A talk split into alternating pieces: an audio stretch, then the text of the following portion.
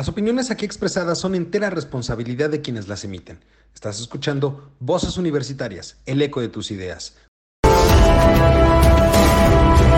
El comentario del día presenta.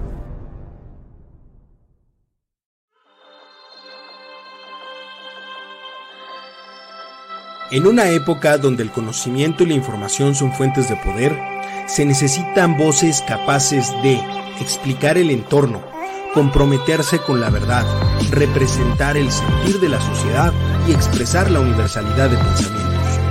Un espacio de análisis, opinión, debate y crítica de temas de actualidad sobre economía, tecnología, política, cultura, gobierno o sociedad. Bienvenido, esto es Voces Universitarias, el eco de tus ideas. Comenzamos. ¿Qué tal? Muy buenas noches, nuestros queridos público culto y conocedor, diría nuestro conductor designado que hoy por cuestiones de trabajo viene un poquito retrasado. Bienvenidos sean a este programa de Voces Universitarias de Coetusdea. Quiero darle antes que nada la bienvenida a Michael Atilano. Hola, buenas noches, buenas noches, ¿cómo están? Por acá todo muy bien. Qué bueno. Y por supuesto, darle la bienvenida a mi querido profesor y amigo Mario Luis Cortés. ¿Cómo estás, Mario? Mi estimado Charlie, muy bien, muchas gracias. Aquí también correteado por el tráfico, pues ya estamos aquí afortunadamente. no traes corbata también. Sí, pues, ahora sí, ahora sí llegando, ni siquiera quitarnos la, la, corbata hubo tiempo. Sí, no, no, no. Ahora sí, lo único que me alcancé a quitar fue el saco. Dije, no, ya parqué el saco.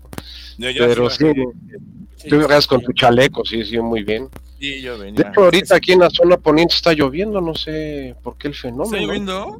Sí, sí, sí, o sea, no, no un aguacero así que digamos está cayendo el cielo, pero sí una lloviznita bastante respetable. No, acá está. Ah, sí, justo, justo está empezando a llover. está empezando a llover, fíjate entonces, ¿eh? nos refrescó el día.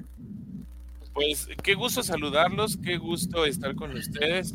Eh, traemos por ahí unos temitas que ojalá sean de, de mucho interés y que causen polémica. A ver, yo quiero preguntarle a los dos. Primero, ¿qué es un fideicomiso? Y segundo, porque luego la gente no, no entiende estos conceptos, porque ah, son palabras muy rebuscadas y, yo, la verdad es que aquí es donde yo entro. ¿Qué es? ¿Para qué me sirve? ¿Para qué se necesitan? ¿Por qué traemos entre boca y boca los fideicomisos del Poder Judicial? A ver, ustedes que son los buenazos en este tema, venga. Yo, yo le cedería la palabra a la abogada, porque es una figura. a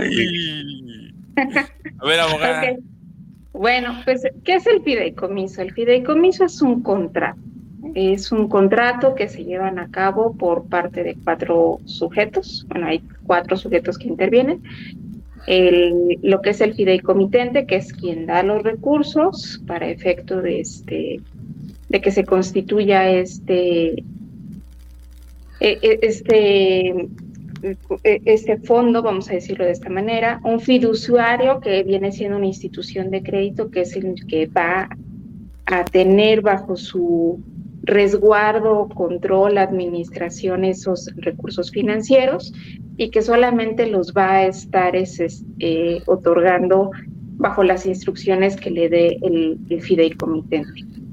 Y el otro, eh, el otro personaje viene siendo el fideicomisario, que es el beneficiario de estos eh, recursos, que no necesariamente va a ser el mismo fideicomitente, va a ser un sujeto aparte.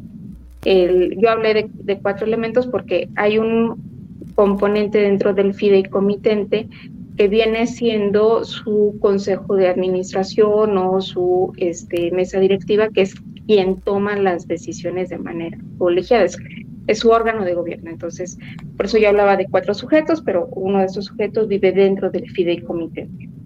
En el caso del, del Poder Judicial, el Poder Judicial a través de su órgano de gobierno, que viene siendo el Consejo de la Judicatura, este, constituye, se constituye como fideicomitente porque es el que va a otorgar esos recursos. El fiduciario en algunos de los contratos que, que tiene suscritos es Nacional Financiera, quienes este, tienen ese dinero bajo su bajo su resguardo y que le genera rendimientos este, financieros. Y el fideicomisario pues vienen siendo los trabajadores y la ciudadanía que recibe servicios del, este, de parte del Poder Judicial. Es así como actúa un, fideicomiso. Todos los fideicomisos tienen un objeto. Este objeto este, es el que le da el sustento para que se constituya este contrato. Hay reglas de operación. Los recursos pueden ser privados o pueden ser públicos. En el caso de los fideicomisos del Poder Judicial, estos recursos eh, provienen de economías y de recursos que genera el propio Poder Judicial a través de los servicios que presta o de los bienes que, este, que, que, genera y que pone a la venta. Un ejemplo viene siendo los CDs, que en, su, que en, la década de los 90 se utilizaba mucho para el tema de la consulta de las jurisprudencias. Otros este, servicios pues vienen siendo en algunos eh, casos de capacitaciones a, terceros este, no necesariamente adentro del Poder Judicial. No todas se cobran, la, son como que cuotas de recuperación. Este, y son recursos que, que va captando el, propio Poder Judicial por esos, por esos servicios. Y está previsto que pueden realizar esos servicios y cobrarlos.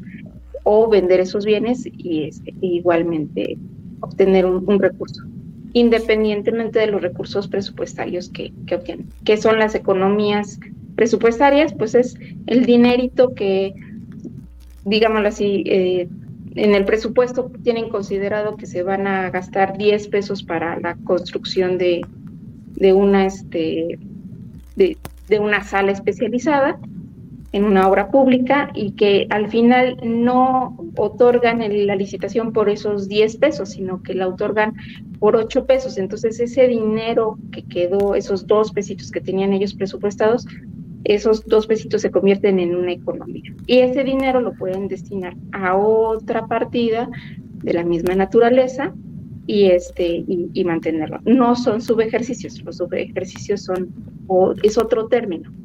Entonces, en palabras simples y llanas de mortales, más que de abogado, es un, un dinerito que yo tengo ahí guardado que puedo utilizar para ejercerlo en algún proyecto, en capacitación de la gente, préstamos, ¿se puede? También. No necesariamente. No necesariamente. ¿eh? es que eh, lo que pasa es que sí, lo que usted nos está diciendo es, el origen de los fideicomisos del Poder Judicial. Pero la figura de fideicomiso, como bien lo indicaba Isel, es un contrato. Es un contrato entre particulares eh, o, entre, entidades este, de gobierno o entidades públicas. Es una de las figuras más flexibles que existe para administrar desde un punto de vista jurídico. Yo puedo crear un fideicomiso para mi casa. O sea, yo pongo mi casa eh, dentro de un fideicomiso y nombro a mis hijos este, fideicomitentes y el día que yo me muera, pues no hay que hacer testamento ni nada. Simple y llanamente ellos son dueños del, del, bien inmueble sin hacer traslado de dominio y sin hacer un juicio de sucesión porque ya está dentro del fideicomiso. Es una figura que se ha usado también eh, mucho para eh, cuestiones impositivas. Eh, tenemos las fibras, esta, este, esta figura de inversión en la bolsa de valores. Las fibras son fideicomisos de inversión en bienes, en bienes raíces, pues se llaman fibras, en donde son los dueños de centros comerciales, de parques industriales, eh, el fideicomiso, y tú participas en el fideicomiso como, como parte de los inversionistas con una aportación. Ahí, ahí no son inversiones, ahí son aportaciones al fideicomiso para adquirir todo esa, ese capital. Y entonces el, el consejo de administración que bien indicaba Isel administra y te da una, una renta, vamos a llamarle así, no es un rendimiento, es una renta en función de eh, los beneficios que tenga la fibra. Así trabajan las fibras este, financieras en la Bolsa Mexicana de Valores. Eh, de, reciente adquisición, ¿eh? esto tiene la primera fibra, ya sabemos quién, quién está atrás de ella. Un señor que construyó por todos lados en este país y que le encantan los movimientos versátiles, que se llama Carlos, así como, como tú y este tu tocallito. fue el primero que trajo este, este modelo, que es muy antiguo en los mercados europeos y americanos. O sea, aquí fue una novedad y tiene aproximadamente que tiene unos 12, 13 años que empezamos a operar fibras. Ahora, tú preguntabas, ¿puedo generar un crédito a través de un fideicomiso? Sí. Entregas al fideicomiso eh, en garantía una propiedad, no se graba, no se inscribe en el registro público porque queda como parte del patrimonio fideicomiso y se, se, otorga como garantía para que te otorguen un crédito. En caso de que no cumplas con el crédito, opera el fideicomiso y se adjudican la, propiedad. Esa es una figura extremadamente flexible, extremadamente flexible y muy popular en los gobiernos eh, neoliberales, por cierto, para crear fondos para que no se estuvieran desapareciendo tan fácilmente. O sea, era, era una forma de resguardar no solamente jurídicamente, sino como un, eh, vamos a llamarlo, un antídoto a la corrupción que se estaba dando en el sector público. Entonces, con el fideicomiso. Sí, sí, Eduardo. ¿Cómo están? Buenas noches. Buenas noches, señor Galito. ¿Cómo está usted? Qué gusto verlos a todos, oigan. Qué gusto andar por acá. Disculpen mi llegada tarde, pero no iba a permitir que me descontaran el día. Pero ya estamos Eso aquí. Ya estamos aquí. Este... Pero tres retardos es una falta. Pero llevo dos, creo y uno sí, nada más, algo así. Si mal no recuerdo, algo así dice mi contrato colectivo de trabajo. El mío, el mío dice eso. No sé de ustedes, pero el mío dice eso. El tuyo este, sí. Oigan, ahorita que estamos hablando de los fideicomisos, nada más eh, me gustaría redondear algo porque, como bien dice Mario, digo, Ichelia nos dio el panorama específico de cómo funciona, qué son los fideicomisos. Y como tú bien dices, era una cuestión importante porque en los gobiernos neoliberales porque te permitía utilizar recursos que, ojo, hay que recordar que los recursos públicos sí están etiquetados en la ley para su uso específico en algo, pero lo que no se podía etiquetar eran justamente las contingencias específicas que surgían a lo largo del tiempo.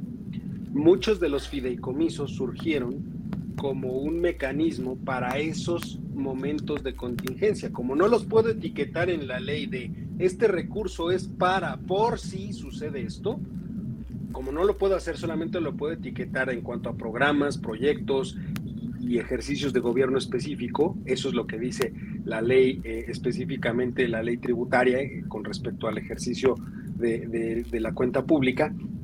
Los fideicomisos surgen precisamente para esas contingencias. Entonces empiezan a meter ahí dinero y por eso surgen fideicomisos como ya hablaremos más adelante del extinto Fonden, que era muy específico el uso del dinero de ese fideicomiso, ¿no? Pero lejos de todo esto, yo quisiera preguntarles con respecto al tema de la Suprema Corte, que son los fideicomisos que ahorita nos atañen más que nada. Híjole, a ver, yo he escuchado muchas cosas.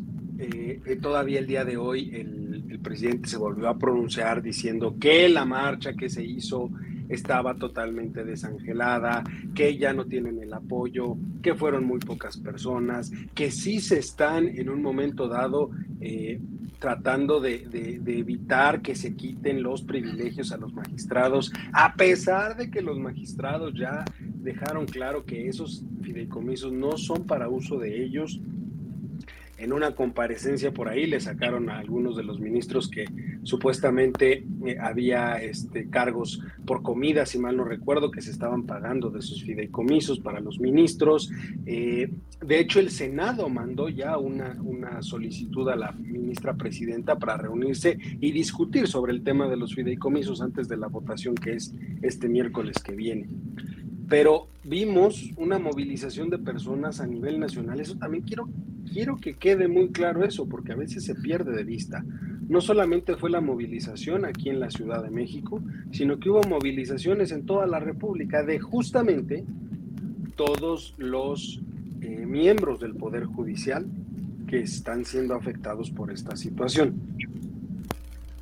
¿Cómo podrían, yo, lo que quisiera preguntarles aquí es, a ver, porque el, Poder Judicial, y, y, por ahí creo que lo mencionábamos o lo llegamos a mencionar, y se dice mucho en, los medios de comunicación, la, la, Suprema Corte per se, la Suprema Corte de los Ministros, no tienen una mala, eh, digamos, percepción entre la población. No los ven mal a, los ministros. Bueno, aún pero así, sí ven mal, pero sí ven mal a Aún la así la burocracia mal. del Suprem, de- de- del Poder Judicial. Entonces, hay un 50-50 de los que dicen, pues es que sí, que les quiten sus privilegios porque no hacen nada, como dice el presidente, pero hay otros que dicen, oye, espérame tantito, no, como no se tratan de tus prestaciones, tú sí dices que, te- que las quiten, pero en este caso, este, y justo acabo de recibir un mensaje de un medio que la ministra acaba de rechazar reunirse en el Senado porque no hay condiciones específicas para un diálogo con los senadores. No, no, no rechazó ella. El, el- el- eh, quien, recha- eh, quien dijo que no estaba invitada fue la mesa directiva del Senado. No, no, pero ahorita la ministra acaba de decir que no hay este, condiciones, ¿Condiciones? para una posible reunión. Porque ahorita en la tarde la, eh, el- el- la mesa directiva de la Cámara de Senadores dijo que no, que no había ninguna invitación y que y que inclusive el líder de la bancada de Morena dijo que no, eh, que ellos no la recibían, que ni siquiera se presentara. Entonces a lo mejor es respuesta de la, de la ministra Bueno, a Peña. ver, es que tenemos un juego de bullies, yo lo, yo lo diría así. Tenemos un, juego de bullies, que es el legislativo, eh, supeditado a lo que dice el ejecutivo, contra el judicial. Y estamos hablando, ojo, de los mismos niveles, ¿eh? porque el ejecutivo, el legislativo y el judicial están al mismo nivel como poderes de la Unión. Son los que en ellos tres recae el supremo poder del Estado, si mal no En es la Constitución, teoría. Michelle, Eh, algo así. Sí.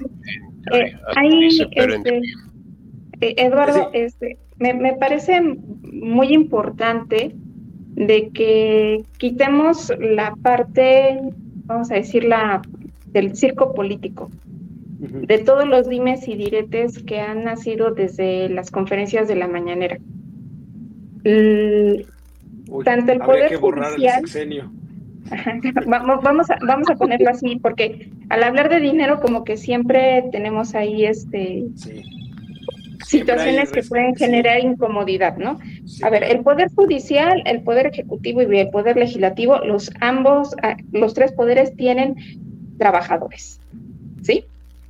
En un primer momento, el poder ejecutivo, que está conformado por la Administración Pública Federal centralizada, que serían las secretarías de Estado, las dependencias, y las entidades paraestatales que vienen siendo, pues, las empresas Todos de participación estatutaria y todos los organismos este, descentralizados y desconcentrados eh, se encuentran dentro de ese, de ese cajón. Bueno, todos ellos tenían una serie de prestaciones adicionales a, la que, a las que la ley te otorga, ¿sí?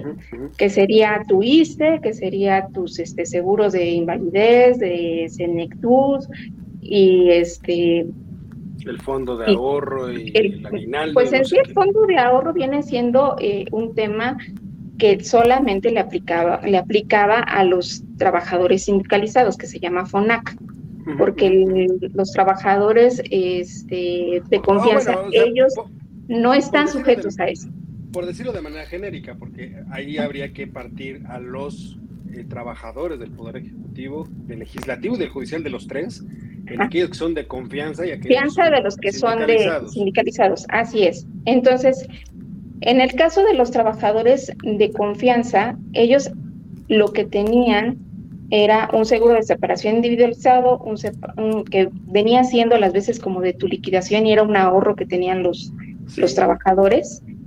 Este, eh, un seguro de vida y este, si no mal recuerdo, A los funcionarios eso era No todo, ¿eh? eso era todo. Era el fondo, el fondo de separación individualizada, el Individualizado. seguro de separación individualizada, el seguro de gastos médicos, médicos y el seguro de vida, y un seguro de seguro vida. de vida. Y el seguro de vida. Tenían tres seguros. Sí, cobraban bastante, ¿eh? Cobran bastantito. No, pero espérame.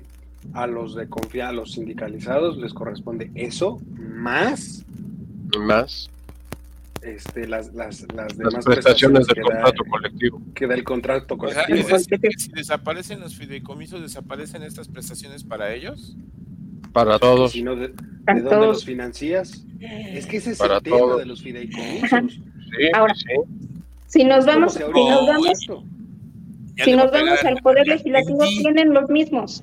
Tienen los mismos, tienen un seguro de separación individualizado, tienen un seguro de gastos médicos mayores, tienen un seguro de vida, y tienen otras prestaciones adicionales. En el caso de lo que viene siendo su transporte, gasolina, ayuda para sus este, becarios, etc. Y en el Poder Judicial igualmente, ¿qué tienen? Pues si tienen su ISTE, pero aparte tienen su seguro de separación iniciado.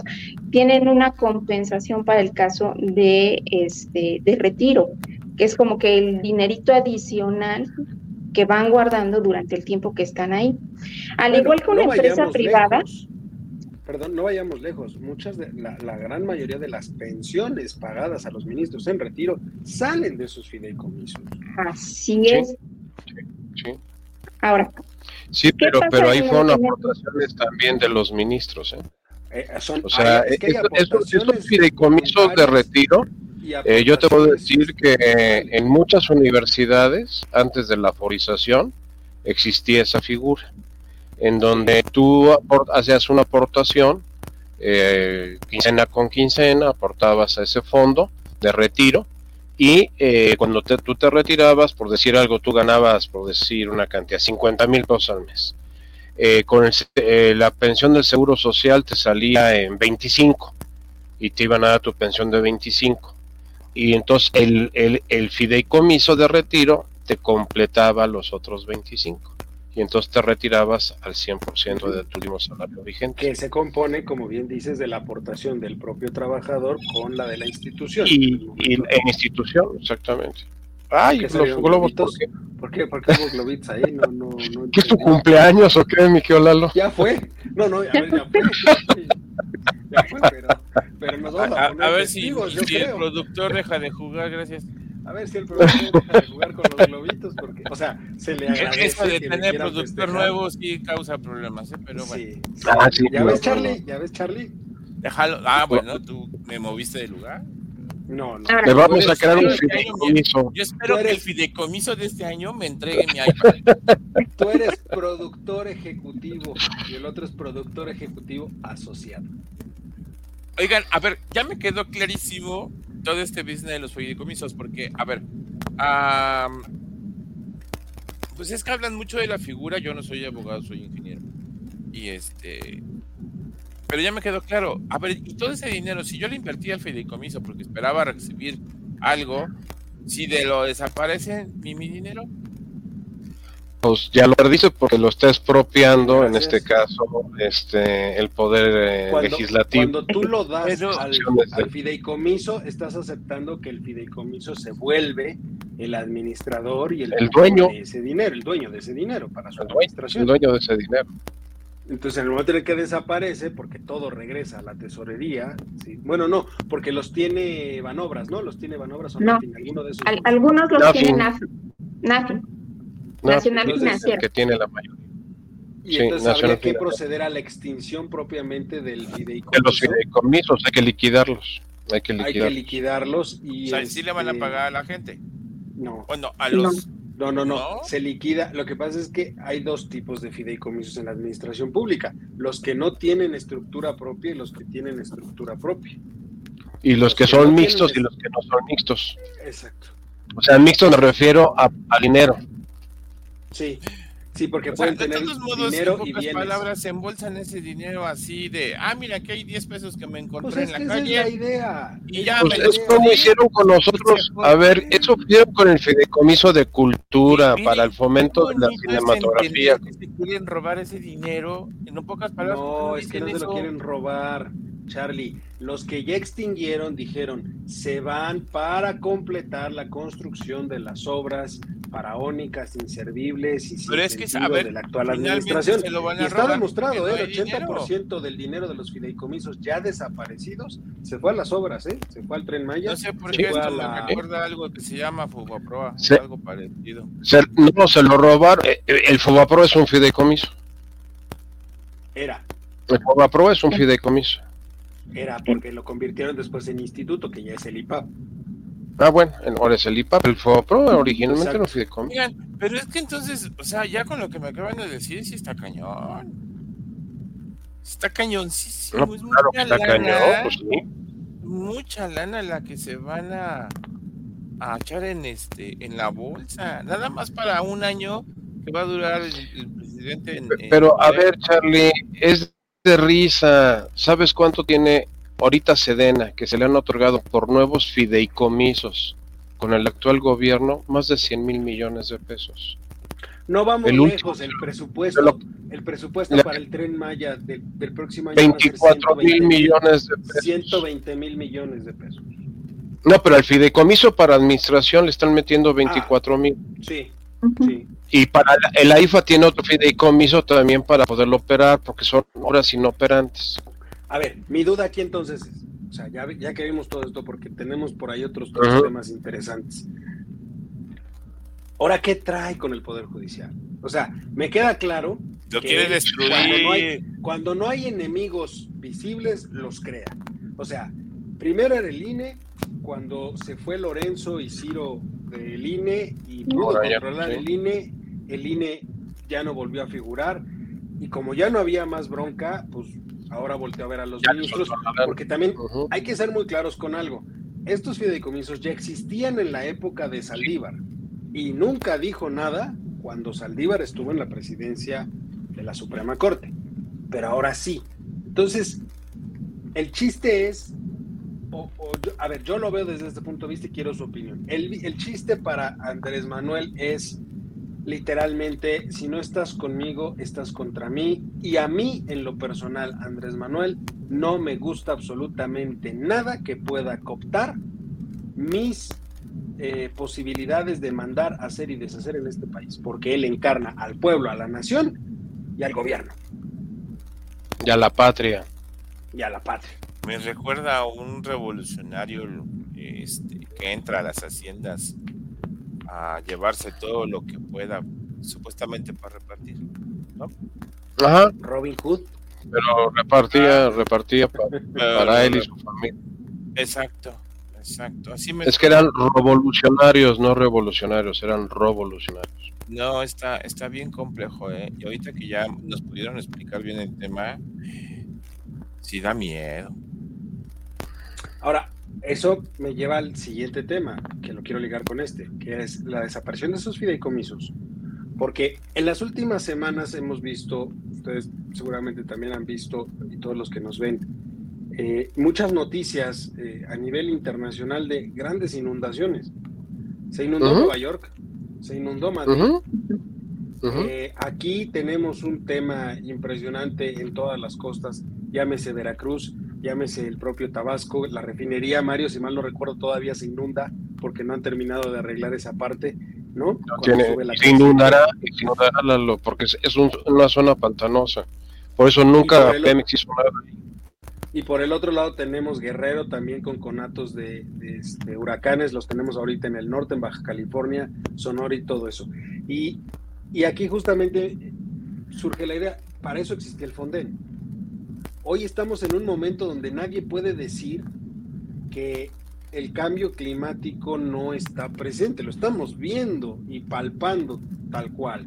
O sea, Nueva York inundado, Madrid inundado, este, en el propio país hay muchos y, y, este y Chel comentaba algo muy interesante en el chat cuando platicamos sobre los temas decía la idea del presidente es que cada estado cree su propio fonden y por eso desaparecieron el fonden pero, aquí la pregunta es como bien decía ella y pues de a cómo porque pues si no tienen y de a dónde pagar la nómina algunos municipios y de a dónde pues de a dónde entonces ¿Cómo quedamos con este tema de los desastres naturales? Porque también, desde que yo tengo, desde que empezó esta administración y tengo conciencia de, lo que ha hecho esta administración, no ha habido protocolos de protección civil que no sean enfocados a sismos, pero no ha habido difusión de protocolos de protección civil para inundaciones, que ya las vivimos en el Estado de México, no ha habido este, protocolos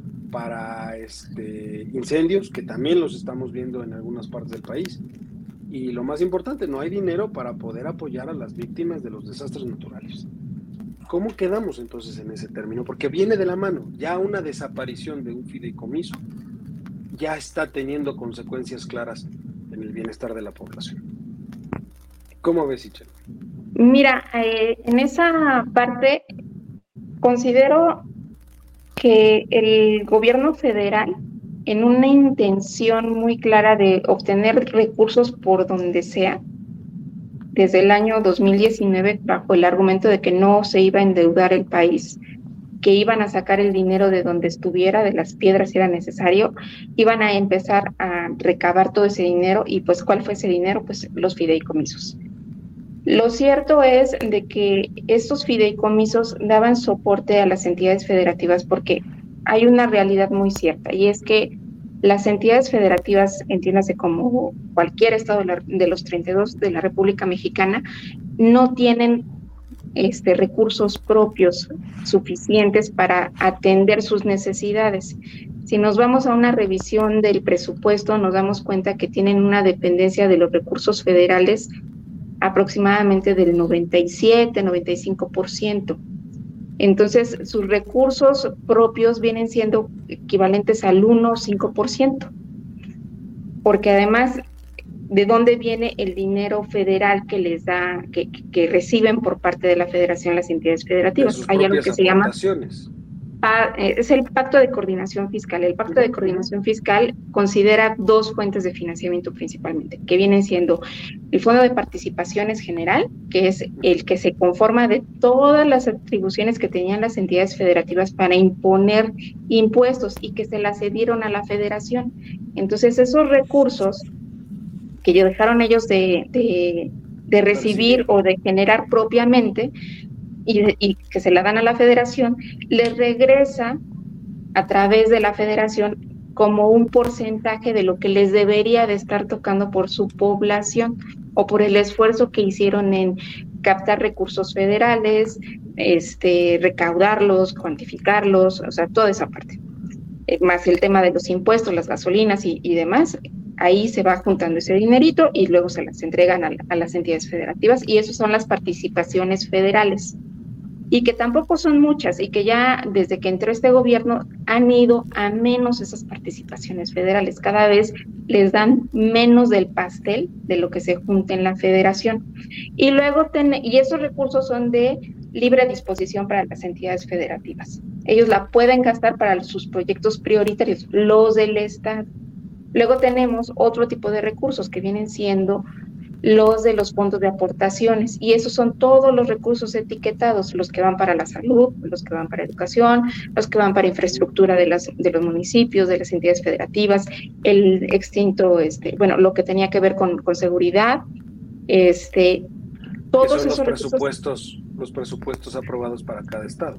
Exactamente, y esos son cantidades que determinan a través de una fórmula que considera el censo de población del INEGI, la situación de pobreza, en el caso del, del, Fondo de Aportaciones para la Infraestructura Social, y este y ese recurso, pues igualmente, ¿no? Ha ido a menos cada año de esta actual administración. Entonces, ¿de dónde van a obtener recursos las entidades federativas si tienen una dependencia de los recursos federales? Porque si de, los recursos de los fondos de aportaciones, que es como, vamos a decirlo así, como que la bolsa más grande de lo que reciben, están etiquetados. No pueden constituir este tipo de mecanismos como el fondo, como, como fideicomisos. Los tienen que aplicar directamente cada ejercicio porque les aplica un principio de anualidad. Si no te lo gastas este año, lo tienes que integrar a la federación. Exactamente, porque generarías tú un subejercicio. No te lo gastaste, regrésalo a la federación. Si no lo regresaste en el tiempo. En algunos casos quedan este, marcados para el presupuesto del siguiente año, ¿eh? Exactamente, porque no cumplieron metas. Si ejerciste menos, significa que no requieres tanto dinero en ese presupuesto, te lo puedo bajar. Ahí empiezan los juegos de los dimes y diretes, ¿no? A nivel. Este, don Mario, pero entonces, ¿cómo quedamos ante un desastre natural? Porque ya no hay fideicomisos. Eh, como bien dice él, está mal complicado que los estados y los municipios saquen recursos. Pues ahora sí que, ¿quién pompó? Como diría el presidente, ¿no? El presidente. Pues básicamente, don Eduardo, pues estamos viendo la destrucción sistemática de todo aquello que costó mucho tiempo y mucho dinero poder crear estos, estos mecanismos de apoyo que eran, lo interesante es que eran transaccionales, o sea, eh, ya los gobiernos que llegaban ni se metían a darle complicidad a eso, lo dejaban y sabían que ahí tenían pues una, una válvula de seguridad para cuando se les presentaran problemas, el caso concreto del Fonden. El Fonden había funcionado exitosísimamente no solamente en corregir los desastres naturales, sino en generar procesos preventivos para que el desastre natural no fuera de tal, de tal magnitud. Existía, por ejemplo, una campaña para evitar los incendios forestales eh, antes de que estos se empezaran a presentar. Se eh, contrataban eh, cuadrillas de, de, guardabosques que iban y iban haciendo las zanjas y preparando los, los bosques y los pastizales para que no se, no se prendieran en esa forma tan, tan desastrosa como lo, hemos visto durante este sexenio. Todo eso se eliminó. Los sistemas, por ejemplo, de, de, dragado en los puertos, eh, en los sistemas de, este, de drenaje, eh, las limpiezas de desasolve, en los sistemas de, de, este, de drenajes pluviales, todo eso, se hacía sistemáticamente antes de que se presentaran los fenómenos eh, meteorológicos. Eso se dejó de hacer. O sea, toda la parte preventiva que tenía el Fonden, que existía y era, yo creo que era, era más valiosa que ya la correctiva, dejó de aparecer. El, ¿Qué ha sucedido?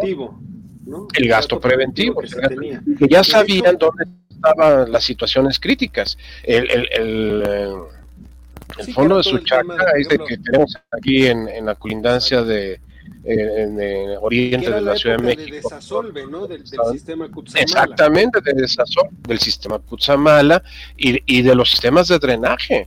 Eh, eh, no solamente a nivel rural o en el campo, en las ciudades. O sea, tú veías como en todo el circuito de periférico, eh, tanto el que cruza el Estado de México como la Ciudad de México, se hacían procesos de desasolve en las madrugadas, eh, te decían, desde las 11 de la noche hasta las 5 de la mañana va a estar cerrado porque vamos a estar en procesos de desasolve.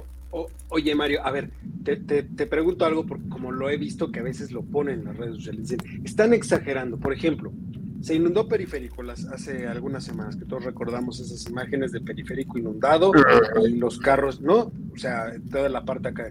Y dicen, pues al cabo de dos, tres días ya estaba pues totalmente libre de agua, sin mayor tema ni nada.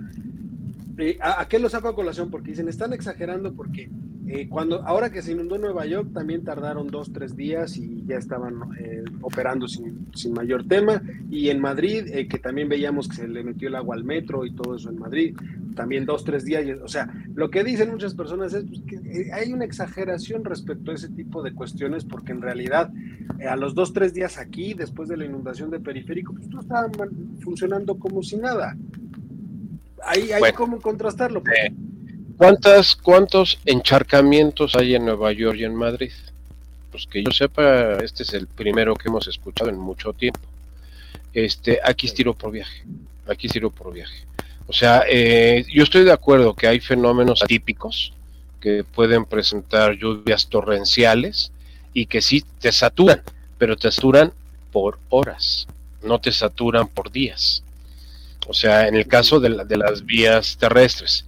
En el caso ya de, sistemas de transporte subterráneo se vuelve más complejo. ¿Por qué? Porque eh, pues, el túnel se vuelve un receptor y, ahí almacena el, este, el agua de, de, forma natural. Entonces debes de tener sistemas de bombeo, sistemas de bombeo que te saquen toda esa agua a la brevedad posible. Eh, sabemos que el metro, el metro eh, en la Ciudad de México ha tenido unos problemas de mantenimiento, pues ahí está la línea 12, este, pero independientemente de eso... No ha tenido mantenimiento. No ha tenido mantenimiento, al contrario, ha tenido canibalización. O sea, se han llevado partes de un lado para otro y traen un relajo de todos los demonios. Eh, empezando, por ejemplo, que en todos los, los túneles debes de tener ventilación, hay ¿Por qué? Porque de lo contrario puede llegar un momento en, que el nivel de oxígeno baje tanto que empieces a tener problemas con, los pasajeros. O sea, los sistemas de ventilación del metro eh, desde hace muchos años no se les ha dado el mantenimiento adecuado y vemos las estaciones como por ejemplo Indios Verdes, estiro por viaje, hay una, una tormenta un poquito más fuerte en la zona y la estación se tiene que cerrar. Porque, porque Mario, el oriente de la ciudad, el oriente de la ciudad. Es el oriente de la ciudad. A ver, ¿por qué estaba el lago de Texcoco ahí? O sea, no, no era nada más porque les gustara. había una, una razón Perdón, yo no creo que sea un tema de este de que se esté exagerando, más bien yo lo que he visto a lo largo de estos años es de que ya no se le da realmente ni la prioridad como, como información, ni tampoco la difusión. Porque anteriormente, cuando iniciaba el periodo de, de, ciclones y de huracanes, pues constantemente había noticias en los medios nacionales en todos los medios nacionales, en donde estaban dando el reporte de cuál era la situación que estaba prevaleciendo en las entidades federativas. Y después de que pasaba un desastre, mandaban inmediatamente las imágenes de cómo actuaba el programa de N3 que aplicaba los recursos precisamente de Fonden. En, actualmente, ¿Cuántas veces hemos escuchado realmente de las noticias? A no ser de que se empieza a, desbordar la información a través de redes sociales, es de que entonces algunos medios la retoman. Y a esto, el ejemplo lo tenemos ahorita con lo que está pasando en Baja California, lo que pasó en, Jalisco, en donde no hay información. Te enteras casi de rebote, no tienes una información ya tan verídica ni tan real. A mí me tocó estar el año pasado en, Oaxaca y resulta que allá pues llegó el huracán y estuvo en una situación bastante complicada la gente, muy complicada la gente y los medios nacionales no dijeron absolutamente nada. Ahí empezó a llegar la ayuda prácticamente como una semana después ya cuando la gente estaba realmente desesperada. Y tiene que ver no solamente con un tema de encharcamiento, hay personas que pierden completamente su patrimonio, se quedan absolutamente sin nada. Y que ahí era donde entraba precisamente el Fonden para la reconstrucción de casas. Este, las alertas por sequía y por y por este ¿cómo se llama? y por heladas en el norte del país, ¿eh? y es la época sobre todo de las heladas. yo recuerdo que ahorita es cuando se lanzaban las alertas de, posibles heladas. Y, yo lo considero esa parte como un tema de control de medios. No quieren que nos enteremos de qué es lo que está pasando realmente en el resto del país. Comentabas en un principio, Lalo, en relación con lo de la marcha y que, que la hicieron, la trataron de hacer menos. La verdad, este, el día domingo yo estuve siguiendo distintos medios de comunicación para ver si salía el tema de la marcha. La marcha se empezaron a congregar las personas desde las 11 de la mañana, a diferencia con otras marchas, en donde, por ejemplo, el Universal minuto a minuto te iba diciendo, ah, bueno, se empezaron a reunir tantas personas, bla, bla, bla. Y ya después están en las calles y no dijeron absolutamente nada, exactamente a las 5 de la tarde y fueron tres, cuatro medios y donde lo primero que dijeron fue fue una marcha que no llegó a los 2000 a las 2000 personas. Y el día de hoy ya es cuando empiezan a salir. No, es que en Ciudad de México fueron 6000 personas. En Puebla fueron 3000 personas. En Colima fueron 3000 personas. Entonces, ¿Por qué ese control de medios? ¿Por qué no quieren? Y todavía el presidente dice, ah, no, no le hagan caso. O sea, este, no, no, no son representativos. O sea, sean mil o sean diez mil, son personas que salieron a exigir a sus representantes, en este caso a los senadores, de que tomen en consideración su derecho. Y lo mismo es para la gente que sufre un desastre natural. O sea, tienen derecho a que también los escuchen. ¿Por qué ese control de medios? Charlie, entonces estamos llegando a un punto, a ver qué, qué opinas tú, cómo, lo, puedo ubicar. Estamos llegando entonces a un punto donde eh, sabemos, y es conocido a nivel internacional, que cuando hay un desastre en México, la población suele unirse y ser muy solidaria entre sí para poder salir adelante de ese problema. Pero entonces vamos a caer en un punto donde eso tiende a, eh, pues digamos, a, amortiguar la, desaparición del gobierno. O sea, vamos a depender totalmente de, un, de un, de, un acuerdo social para hacer esto. De la gente, solamente de la gente y de las fundaciones que están dedicadas a trabajar. Eh, desde la desaparición del, del Fondem, el gobierno no ha dado dinero para ninguna tragedia de este estilo. Es cierto lo que dice Chel, no le había prestado atención.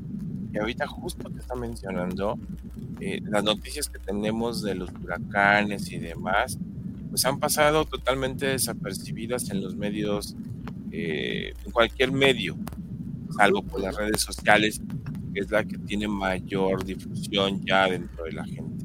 Y ahí te das cuenta que verdaderamente es la misma gente la que apoya, la que ayuda, la que empieza a organizarse para poder mandar este lo, que necesita la gente que está en desgracia.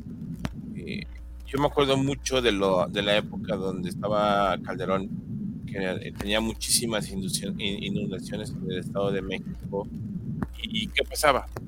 Que acabando ese asunto, llegaban los militares, limpiaban, eh, barrían, se llevaban todo el lodo y después llegaba un proceso de eh, descenso para poderle eh, preguntar a la gente lo que habían perdido y darles para cuantificar los daños. Digo, les daban, digo, era muy poca cantidad para lo que habían perdido, pero por lo menos tenían para comprarse un refrigerador, no muy bueno, tenían un refrigerador o algunas cositas que es lo que más les surgía. Hoy, ¿han escuchado algún apoyo del gobierno hacia esas zonas? Shell, que me hiciste pensar en, ese, en eso, y estoy tratando de ver si encuentro alguna nota donde el gobierno diga exactamente lo mismo, un censo para las personas dañadas. Y no lo encuentro. Carlos, ¿cuántas veces, ha, ¿cuántas veces se ha aplicado este año el plan DN3 en el país? Creo que ni una, una o dos. Eh, y no en este año, en todo, en todo este sexenio, ¿cuándo hemos sabido que se aplica DN3 en Colima, en Oaxaca, en Nayarit, en donde hay... ¿Cuántas, ¿Cuántas veces ha estado el presidente en las, en las zonas de desastre? Porque Nunca. yo, yo recuerdo, o sea, saben todos aquí perfectamente que el gordo no es este santo de mi devoción tampoco, ¿verdad? Pero, pero yo recuerdo a un Marcelo Ebrard con inundaciones en el agua y todo eso en el lugar de los él, personalmente, sí, claro. Él personalmente dirigiendo los, los, los, este, eh, los protocolos de protección civil y todo. Yo recuerdo a un Calderón, a un Fox, a un Peña en los lugares de desastre, pero no recuerdo a un Andrés Manuel fuera de Palacio Nacional. Nunca, nunca, nunca ni a Una Claudia bueno, ni a una Claudia si, te, siendo jefa de Si te acuerdas, cuando abrieron la presa los de CFE para que no este, se inundara Villahermosa y que inundaron toda la, la ah, zona rural de, Tabasco, fue, fue en helicóptero. Pero él fue en helicóptero, él fue en helicóptero, o sea, nunca, no, y es su tierra, es su tierra, o sea, es, donde, de, donde él salió. Y el discurso fue, si mal no recuerdo, corrígeme, pero fue, tomamos la decisión de inundar a los menos favorecidos para evitar un problema en Villahermosa. Ese fue exactamente lo que dijo. ¿eh? primero los pobres, primero los pobres, y sí se lo cumplió. Yo, yo digo que el DN3 no está operando por una simple y sencilla razón. Todos los militares están ocupados haciendo cosas que no les corresponden. O están administrando aeropuertos, o están viendo las aduanas, o están viendo... Este, ni el plan Marina, ¿eh? Porque eh, eh, los dos se ejecutaban. Sí, pero pues el plan Marina está peor, mi querido Eduardo, pues ve, la cantidad de efectivos que tiene Marina y toda la... Nada más con aduanas, con aduanas Marina tiene para tirar y para aventar para arriba. Que fíjate, o sea, no, no, no yo siempre elogié el área de inteligencia de Marina, porque son los que atraparon a los grandes capos en los sexenios anteriores, ¿eh? Y ahorita el que más desdibujado está es justamente la Armada. Es la Armada, ni siquiera el, ejército, el ejército brilla por todos los proyectos que tiene que hacer, pero la Armada, como tal, la Marina, está totalmente desdibujada. ¿eh? puede suceder que, como en un pasado muy pasado vuelva a regresar a ser parte de la Secretaría de, Guerra.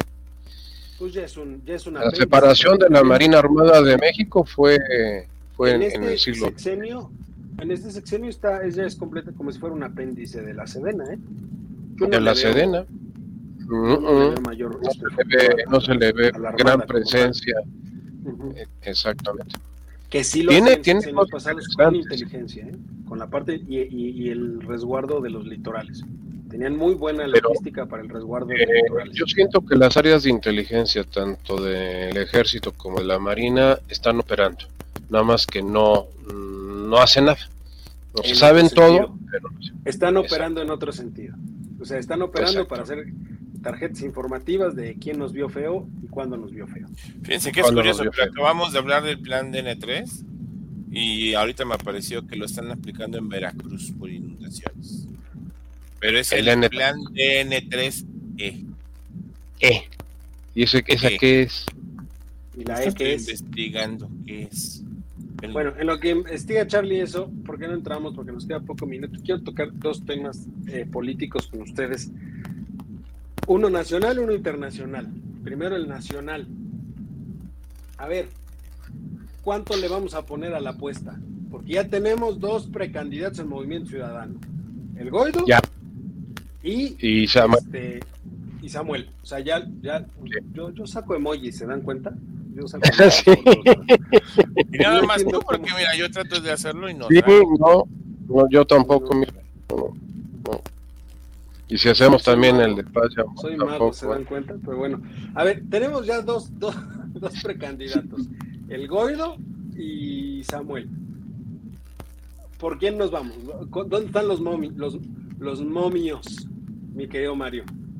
¿Sobre cuál están? Definitivamente, don Eduardo, están, están haciendo un tiradero de las próximas elecciones y, el otro día estaba yo platicando con una persona muy involucrada en estos temas y me decía, ¿no se te haga extraño que iniciando las campañas vengan las impugnaciones para bajar a los candidatos? Porque jurídicamente hay argumentos para descalificar actos anticipados de campaña y aparte gastos no, no reportados. reconocidos. Y que te bajen a Claudia y que te bajen a Sochi. Y que todo lo que hemos vivido esto, estos eh, últimos años se, se vaya al caño y entonces tengan que meter otros candidatos. Porque si analizamos también el Goldo, como tú lo mencionas, ha estado extremadamente callado estos últimos días o sea, no, no he hecho ruido, no he hecho nada. El anuncio de, de este, del gobernador de Nuevo León. Pero es porque anda de gira, ¿no? El Goido anda de gira ahorita. No, pero yo no he visto cobertura, o sea, no he visto declaraciones, no he visto cobertura, no he visto pues nada. se, anda de gira. Que este mes iba a andar de gira, ¿no? Para, para, Se suponía que iba a hacer recorridos y todo eso. Lo que pasa es que ya no está teniendo cobertura y no le están dando este difusión. Eh, en el caso de, Samuel allá en Nuevo León, pues eh, falta que le den la licencia, ¿eh? ojo, porque el, Congreso no lo tiene él, lo tiene PRIPAN.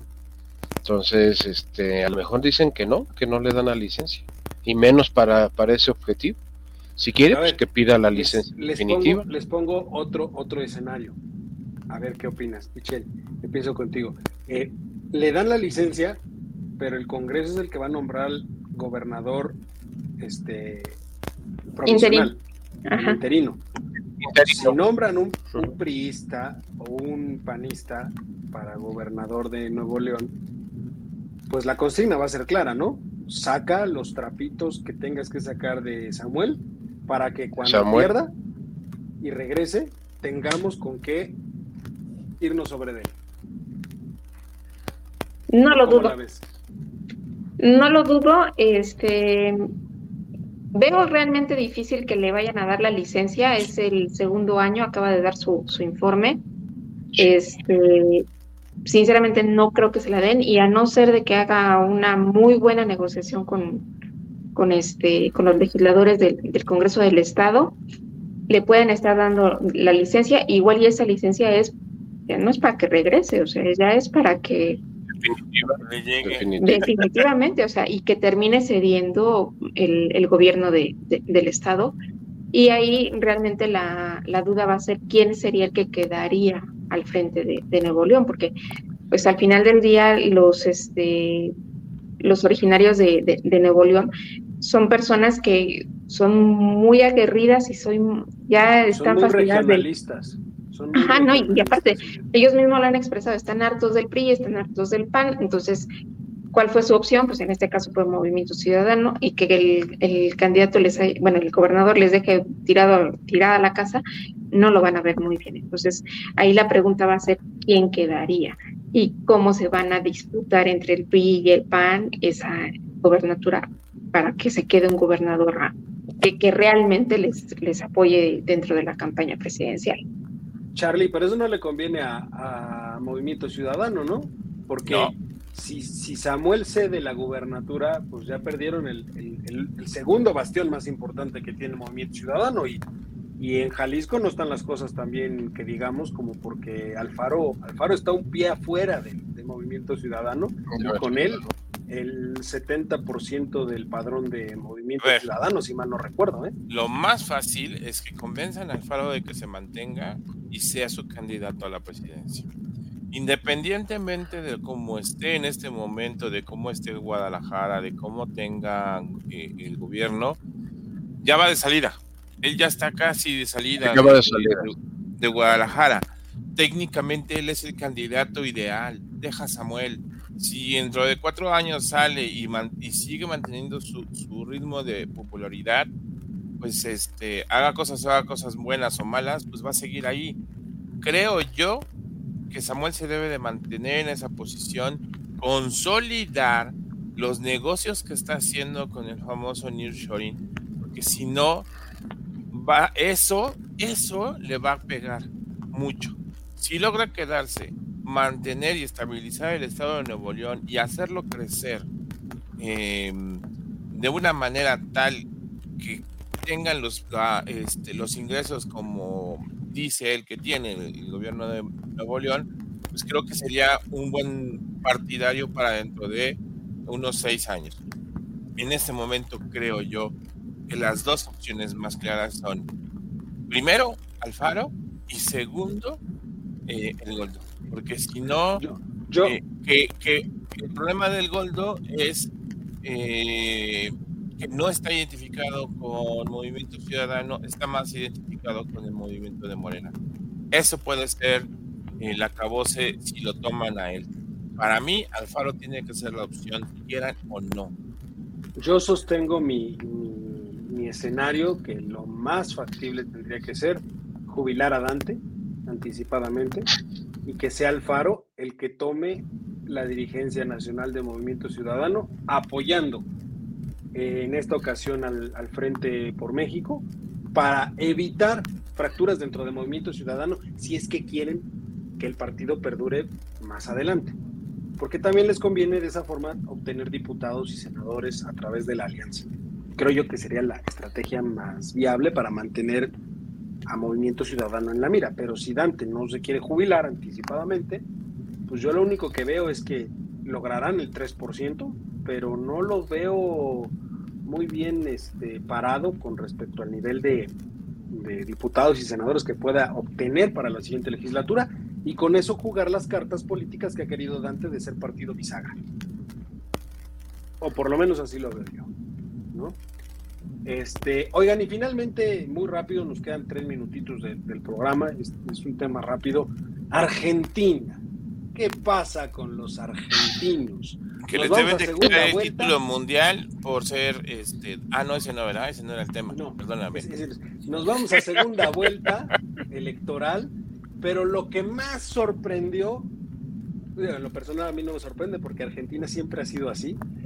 Lo que más sorprendió es que el gran candidato que habían encaminado durante mucho tiempo, que es Luley, se queda en los 30, en el 30%, y el candidato del oficialismo, del peronismo, lo rebasa por 35 al 35%, lo cual hace que no tenga el 10% de diferencia que se requeriría para haber ganado en primera vuelta.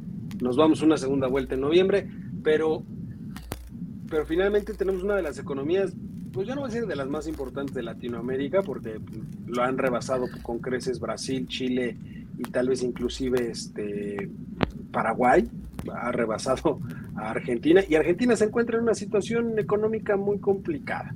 ¿no? Este, Mario, ¿cómo lo ves tú? Porque ahí tenemos el regreso de, la izquierda, o sea, se mantiene la izquierda en Argentina y la derecha ahí no prospera, que ha prosperado ya en otros países. Sí, pero la, la, la, derecha que se está proponiendo, Bolsonaro de Brasil es un niño de pañales, ¿eh? O sea, este cuate Meley, Meley es un tipo fuera de, todo contexto, es un, un, populista de derecha, ultraderecha, pero de, ultraderecha. Eh, sería, uno, sería alguien que, que, haría unos destrozos más de lo que ya, ya está Argentina.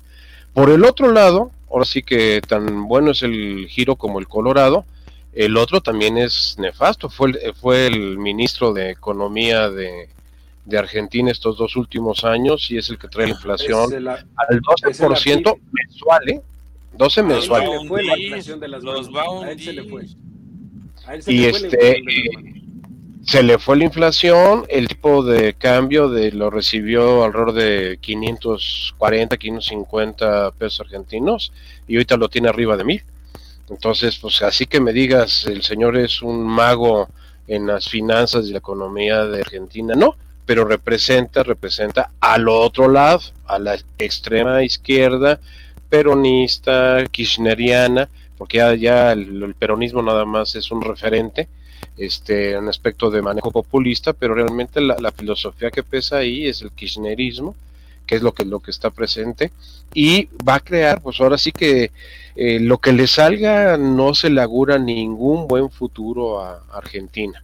Y como bien lo indicabas, o sea, Argentina hace ya muchos años que dejó de ser la potencia, la potencia y el granero y la carnicera y la carnicería de, del mundo, porque las exportaciones de, de granos y de carne de argentino hasta antes de la Segunda Guerra Mundial, que fue cuando llegó este Juan Domingo Perón, eh, era, era, era un mundo totalmente distinto a Argentina, además un pueblo muy culto, un pueblo muy bien desarrollado, vemos los antecedentes de, del siglo XIX y principios del siglo XX y la ruina que ha sido después de, Juan Domingo Perón y todo este movimiento peronista que surgió a raíz de él, las juntas militares que tuvo, los golpes de, militares que tuvo Argentina y el giro tan dramático hacia esta izquierda totalmente trasnochada que, que no ha llevado a nada a Argentina. Y ahorita Argentina yo siento que está en alona a nivel América Latina.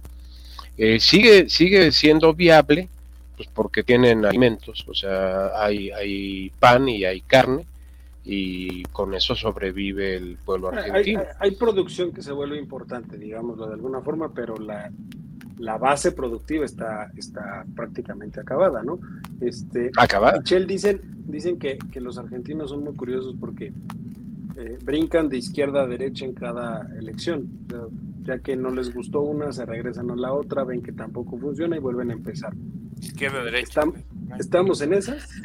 este, más bien no saben hacia dónde dirigirse, porque en el caso del partido oficialista, eh, que como bien lo mencionan, este, está enfocado al kirchnerismo, al peronismo de, antaño y que está plagado de corrupción y que ha tenido los más grandes escándalos en, la historia argentina y que dicen, bueno, a ver, estos son corruptos, estos se han robado dinero, estos han hecho eh, toda esta eh, tragedia económica del pueblo argentino. Y luego tenemos del otro lado a una persona de una ideología muy radical, entonces, ya no saben ahora sí como quién dice, pues, quién es el menos peor. Y en esta segunda vuelta, el, el, candidato, los últimos, los dos candidatos adicionales que estaban en esta contienda, que representan más o menos como el 10% de estos votos, ¿hacia dónde se van a dirigir? O sea, ¿se van a ir hacia la derecha o se van a ir hacia lo que es este el, la izquierda tradicional? Además de lo que aquí yo creo que hay algo que, resaltar mucho es de que el pueblo argentino votó el 74% de su padrón electoral. Ya quisiéramos que aquí en México votaran esa misma cantidad de personas. O sea, el 74% de su padrón electoral es muy bueno. O sea, y quien llega al poder y si se mantiene esa participación del padrón electoral, va a estar bastante bien legitimado. O sea, es realmente yo creo que ahorita la, la, la decisión la tienen es hacia dónde nos vamos y que por ahí estaba escuchando por, por la mañana el, lo que ayudó mucho a la, a la campaña del, del, candidato oficial este, de, del kirchnerismo fue precisamente las elecciones previas que hubo en, Buenas, en Buenos Aires. Ahí este, fue como que donde pudieron hacer una... Eh, tuvieron la oportunidad precisamente de impulsar de nueva cuenta su, plataforma política y dar un mayor acercamiento hacia la población. Entonces, es más bien como que un efecto de esa anterior este, elección y vamos a ver qué pasa en esta segunda. Sí la tienen complicada y yo creo que lo que más debemos de respetar ahorita es la participación ciudadana de, de Argentina. Ya ojalá en México tuviéramos esa participación. Charlie, mi hermano, para cerrar, hoy te toca cerrar a ti el, programa con broche de oro como solo tú lo sabes hacer. Ahí te va la pregunta. Al igual que en el resto de Latinoamérica, votó un 74%, como bien menciona Michelle, pero al igual que el resto de América Latina, hay muy marcado un este, hay, mucha división, digamos, está muy marcado porque quedaron 35 o 30, o sea, prácticamente hay esa polarización política, como sucede, en como ha sucedido en todo Latinoamérica en los últimos años, hay una gran polarización entre los partidos, entre las personas, pero también tienes a dos candidatos que uno empieza a pedir el voto de la izquierda tradicional, que es el oficialismo, decir, apóyenme porque si no, no lo logramos, y tienes a un Milei que es de del partido este, libertario y, de derecha, que de derecha extrema, pero que ahora también empieza a decirle a los de derecha moderada, pues también a ustedes les hago caso, pero tienen propuestas que a la derecha moderada no le agradan nada, como la dolarización, por ejemplo, eh, y a la izquierda eh, temas como, por ejemplo, prohibir el aborto, prohibir este tipo de cuestiones sociales ya ganadas, eh, a la izquierda tampoco le, le, le gustan tanto.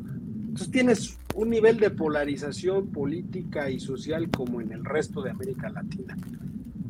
¿Para dónde va Argentina entonces? Para una de sus elecciones más parejas en los últimos años. Creo yo que no tenemos un ganador definido. Eh, se va a definir en noviembre. Va a importar muchísimo el trabajo que hagan los dos candidatos de aquí a noviembre no está fácil para ninguno de los dos. Puede ser que el candidato del gobierno lleve, lleve una ligera ventaja, pero depende de cómo se muevan estos últimos meses en Argentina. Si las cosas mejoran un poco, puede ser que el candidato del gobierno con eso pueda llevarse las elecciones. Si en estos últimos meses se recrudece la, de la crisis y se vuelve peor todavía el manejo del país, puede ser que se vayan hasta el otro lado y digan, pues mira, esto no sé cómo nos vaya, pero pues vámonos con él. Difícil. La verdad es que lo veo difícil, lo veo complicado, hay que estar al pendiente de ellos. Eh, tienen un panorama muy complicado. No se lo deseo a nadie. Ya, ya, para terminar nada más, este, ¿podría jalar tema económico de Argentina a, Sudamérica o, no lo ven? O sea, yo, yo veo un Brasil sólido, como que no, no, no. podría mover mucho. Mientras México, Brasil y Chile tengan, mantengan unas economías fuertes, Argentina no, no, no, no va a depender. No dependemos de ellos. Mi punto de vista. Mario, la economía ya no. Sí, no, la, economía argentina ya no pinta absolutamente nada en el contexto, ya no digamos latinoamericano, internacional, o sea, no, no es un jugador que se le esté tomando en cuenta. Eh, como bien lo indicaba Carlos, ahí el, gran jugador es Brasil. De hecho, la economía de Brasil solito supera a todo el resto de América Latina. ¿eh? O sea, Brasil los últimos años ha sido una economía más grande que la de México. O sea, su Producto Interno Bruto de Brasil ha sido más grande en los últimos años. Este, y eso significa que, pues, y ahorita eh, el gobierno de Lula, pues sí parecía como que iba a ser un poco más extremista y no, volvió a ser el Lula de, ¿eh? en el Lula original, eh, lo vimos ahorita en esta invitación que hubo, ni representante mandó, o sea, a Palenque, no le gustó mucho la idea de Palenque. Ah, que ese es otro tema que deberíamos de tratar. Sí, ¿eh? no, no, pues de, de 11... De 11 que no sirvió de nada. Absolutamente de nada de nada, ¿no? Como todo lo que hacemos. Pero si te das cuenta, muchos presidentes, el mismo chileno, el mismo chileno ni se acercó. O sea, Boris no, no, no se acercó.